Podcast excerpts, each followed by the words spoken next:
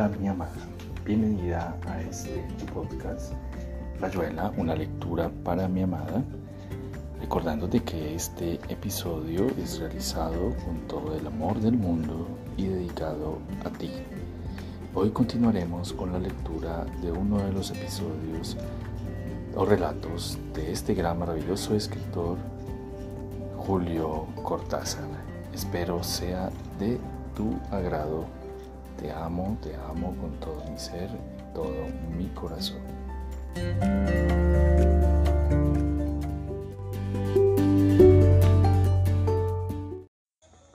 Seguimos con la lectura del examen de Julio Cortázar.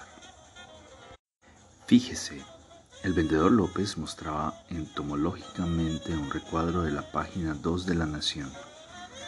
Se previene la población que, a la espera del resultado de los análisis que en estos momentos efectúa el Ministerio de Salud Pública, leía con chasquidos de lengua, desaprobaciones mentales, carrasperas, no se deben utilizar como alimento los hongos aparecidos anoche en muy pequeña cantidad en esta capital.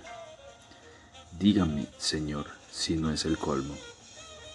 ¿Los hongos o no poder comerlos? preguntó Andrés suspirando.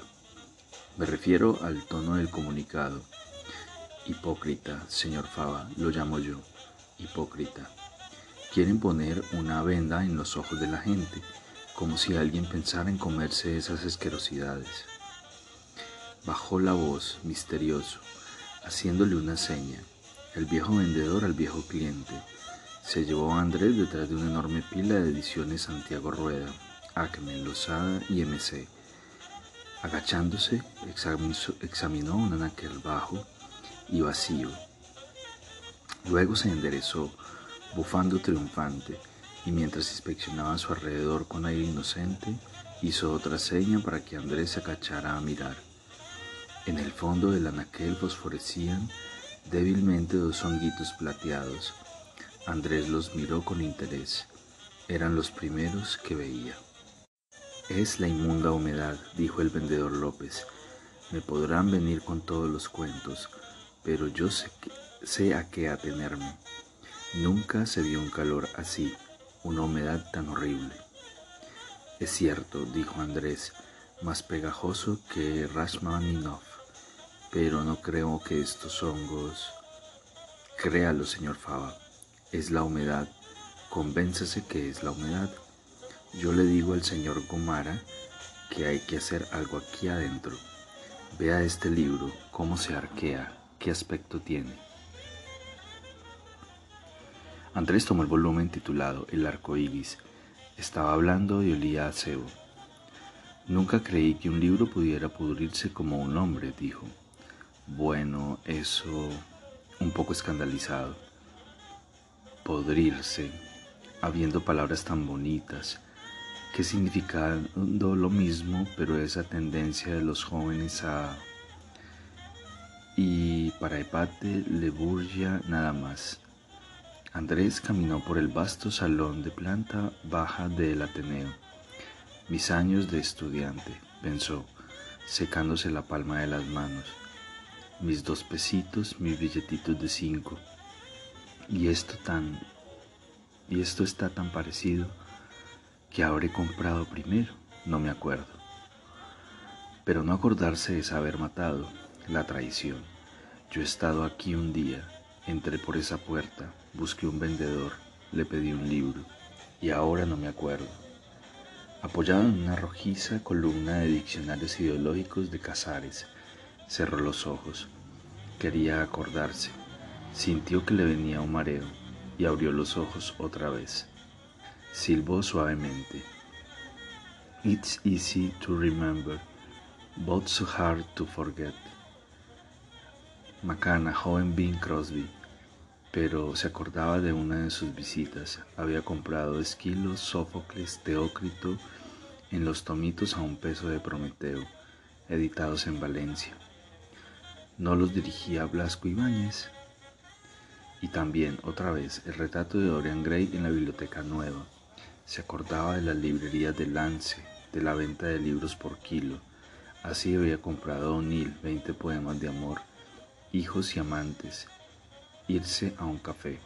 Mozo, un café y un cuchillo, por favor. Abrir los libros, pregustarlos. Ser feliz, tan feliz. Los días eran altos y las desdichas ayudaban tanto a la felicidad. El gusto, la fragancia de los cigarrillos, pensó, y la sombra de los árboles en las plazas. Tomó un volumen de una pila, lo dejó. Tenía que sacarse las manos a cada momento. Alcanzó la vista, vio a los empleados del primer piso que andaban en torno a la barandilla.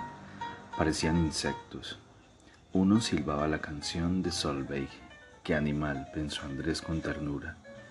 Había entrado al Ateneo para comprar el último libro de Ricardo Molinari. En la puerta se quedó un rato viendo pasar a las ochenta mujeres.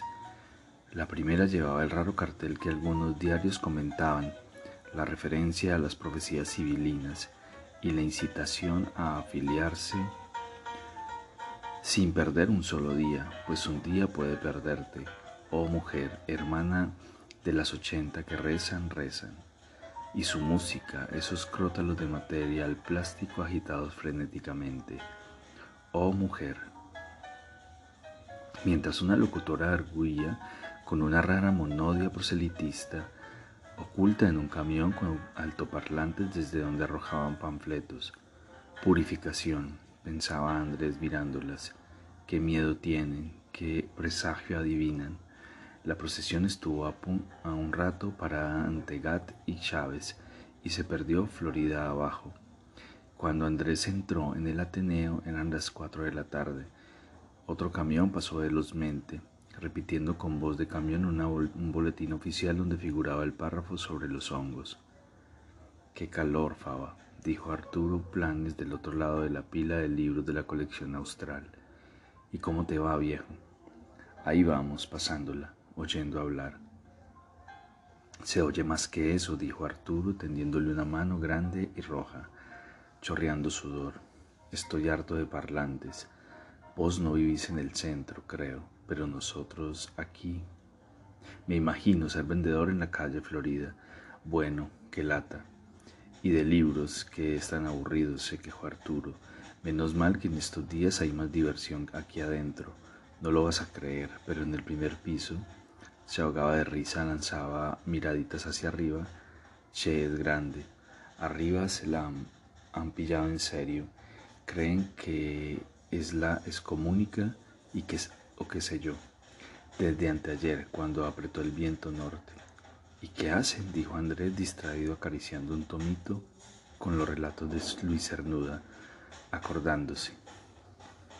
¿De qué nos sirvió el verano, oh ruiseñor, en la nieve? Si solo un orbe tan breve ciñe el soñador en vano. Se lavan, dijo Arturo retorciéndose. El vendedor López pasaba con los brazos llenos de ediciones de Capeluz y dos adolescentes tímidas iban tras él como temerosas de perder sus libros. Andrés las miró, remoto. Todo se va, pensó, y ellas estarán quietitas estudiando los ríos de Asia las isobaras, las tristes isotermas. Una de las chicas lo miró. Andrés le sonrió apenas y la vio bajar los ojos, mirarlo otra vez, olvidarlo. Se sintió caer en el olvido de la niña, su imagen deshaciéndose en una nada instantánea. Capeluz, isotermas, el promedio, Tyron Power, I will be seeing you, Vicky Baum. Che, atende lo que te digo, se quejó Arturo. Vos también estás como abandonado. Por supuesto, dijo Andrés, de manera que se lavan. Sí, en medio de la oficina, te lo juro por lo más sacrosanto. Mira, subí a ver, anda sin miedo, yo no puedo dejar la sección. Anda y después me contás, ¿no crees algún ladrillo de mi sección? ¿Cuál es tu sección? Urbanismo y vialidad, dijo Arturo con algo de vergüenza cosas sobre el hormigón armado y las ciudades funcionales. Realmente no está en mi línea, dijo Andrés dejando el volumen de cernuda. El indolente pensó acordándose. poder urdir una vida de modo que en su momento más hermoso culminara en una casa de piedra con la playa a los pies, arena y aguas hasta el fin. Sonrió al ladrido de un altoparlante en la calle.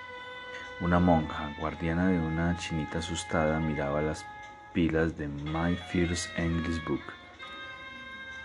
El sudor le colgaba del fino bozo negro y a veces, con un movimiento de impaciencia, se espantaba una mosca. Estaban cerrando la doble puerta el vendedor López y el señor Comara para atajar la niebla que ya no dejaba ver la vereda de enfrente. La escalera estaba vacía. Cruzó estremezas y estantes, buscando sin entusiasmo lo que tanto divertía a Arturo, inclinado sobre la, sobre la barandilla. Ahora yo también pareceré un insecto, pensó. Le hizo una seña de desconcierto. Enérgico, Arturo apuntó para el lado de las oficinas. Andrés vio las ventanillas mezquinas, se acordó de un crédito que había pedido una vez para comprar Freud, Giraudox, García Lorca. Todo leído, todo pagado, casi todo olvidado. Los empleados solían, salían con demasiada soltura por la puertecita a la derecha, que daba casi sobre la barandilla y Andrés tuvo la impresión, hermana de las ochentas, que rezan, rezan. La voz llegaba ahogada y con una mezcla de bocinas y crepitaciones de la calle. La impresión de que se retenían prodigiosamente. Uno estaba tan pálido, otros rojos y moviéndose continuamente. Como obedeciendo a una imperiosa consigna, no me van a dejar llevar a, llegar ahí, pensó Andrés. Qué lástima no estar con Juan o el cronista. Un teléfono llamaba a su izquierda y el empleado pálido ahora había siete u ocho empleados, uno subiendo la escalera y los demás que salían de las oficinas. Corrió a atender. Equivocado, oyó Andrés. Apenas había puesto el tubo de la horquilla cuando sonó otra vez. No, no, equivocado, repitió el muchacho pálido y miró a Andrés con aire suplicante, como si pudiera hacer algo. Ahora van a llamar de nuevo, dijo Andrés, y al mismo tiempo el teléfono empezará a sonar. Hola, no, no, equivocado, disque mejor. Bueno, no es el número. No llame a la central, no sé. Dígale que, que el 96, dijo Andrés. Disque 96. Bah, ya cortó. Se quedó mirándolo como la espera, a la espera de algo. Alguien llamaba. Filipelli, Filipelli, desde la mitad de la escalera, y el vendedor pálido se fue dejando a Andrés delante del teléfono que sonaba de nuevo. Andrés se rió al descolgar el tubo. Con lo de Menéndez, dijo una voz fina un poco urgida. No, esto es el Ateneo. Pero si yo disco el número de... Sería mejor que pida por la supervisora, dijo Andrés. ¿Y cómo se hace? Pues un día puede perderte. Disque 96 señoritas, a 96, a entonces, oh mujer. Entonces pide por la supervisora y le dice que lo que le ocurre con el número de Menéndez, dijo la voz. Gracias, señor.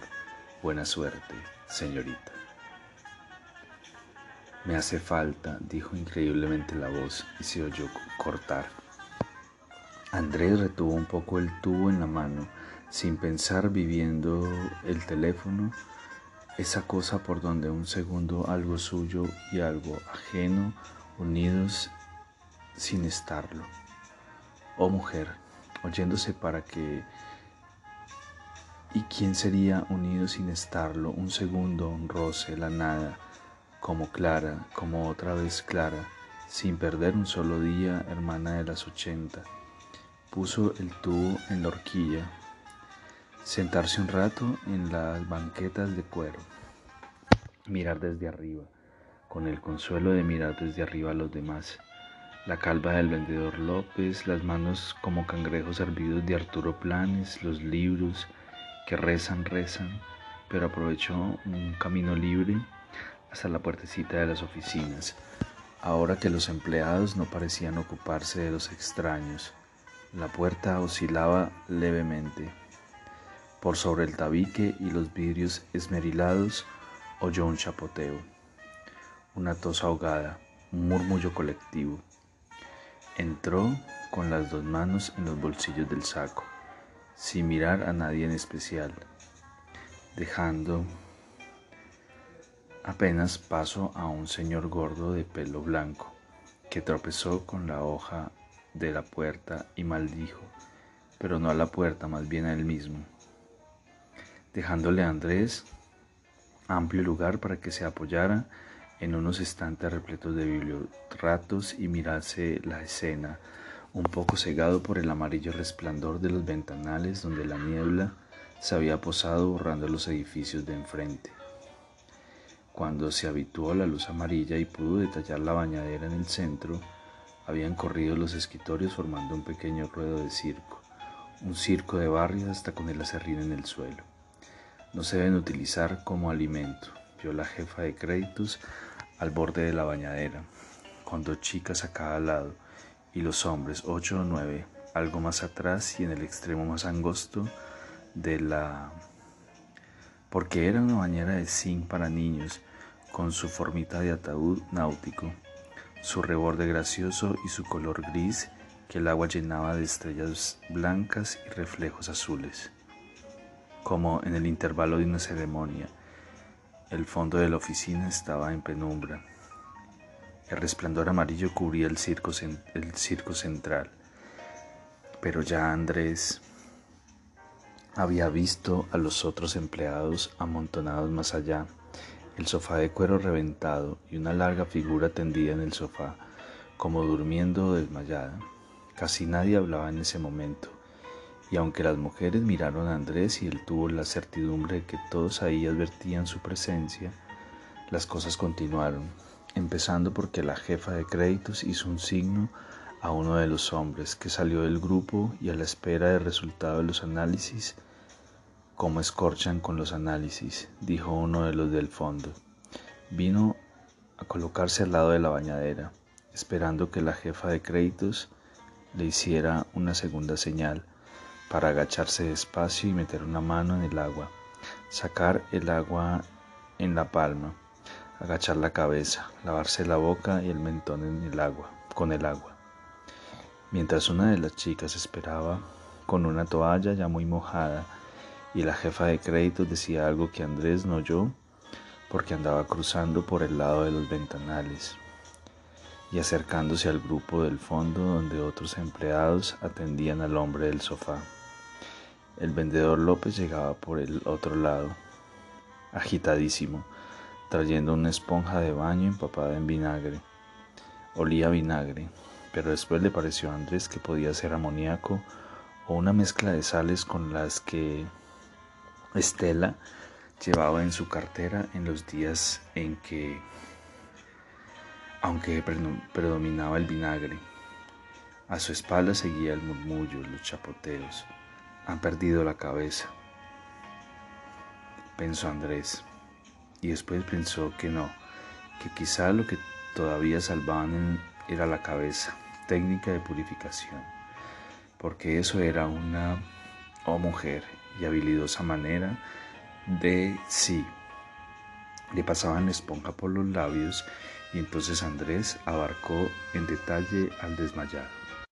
La extendida figura inerte, el rostro, pero sí, ahora se daba cuenta, visto en tantas conferencias, le habían retirado los anteojos, uno de los empleados los tenía en la mano, las cejas pobladas, las mejillas imberbes, el flaco cuello sobre el cual caía, doblada y ridícula, la corbata azul que le habían desprendido, sin saber quién era, tuvo el choque de reconocimiento, la fraternidad de los grupos, los equipos, las camadas. Fraternidad no, se dijo, más bien seguridad, saber que siempre nos encontraremos con las mismas caras en las librerías, en las sociedades de escritores, en la casa, en los conciertos, y este lo había visto en galerías de cuadros, en cines donde ambos ahora se daba cuenta del paralelismo, perseguían hasta el final una película de Marcel Carné o de Laurence Oliver. Estaba en los conciertos de Isaac Stern, pensó, angustiándose de pronto. Estaba en la última exposición de Battle Planas, en un curso de don Ezequiel, en las clases de Borges en la cultural. Se desmayó cerca de la puerta, dijo el vendedor López reconociéndolo. Parece que elegía libros y lo vieron que se caía. Esto lo va a reanimar. Y vos, Osvaldo, mejor traer agua a ver si hay coñac, también con este calor. Pero sabía, y Andrés supo que él sabía que todos sabían, y que la esponja era un gesto, el vinagre con amoníaco un gesto. ¿Hay un médico? murmuró cansado, agarrándose del borde del sofá. Pero si no es nada, un vaído, aquí ha pasado tantas veces.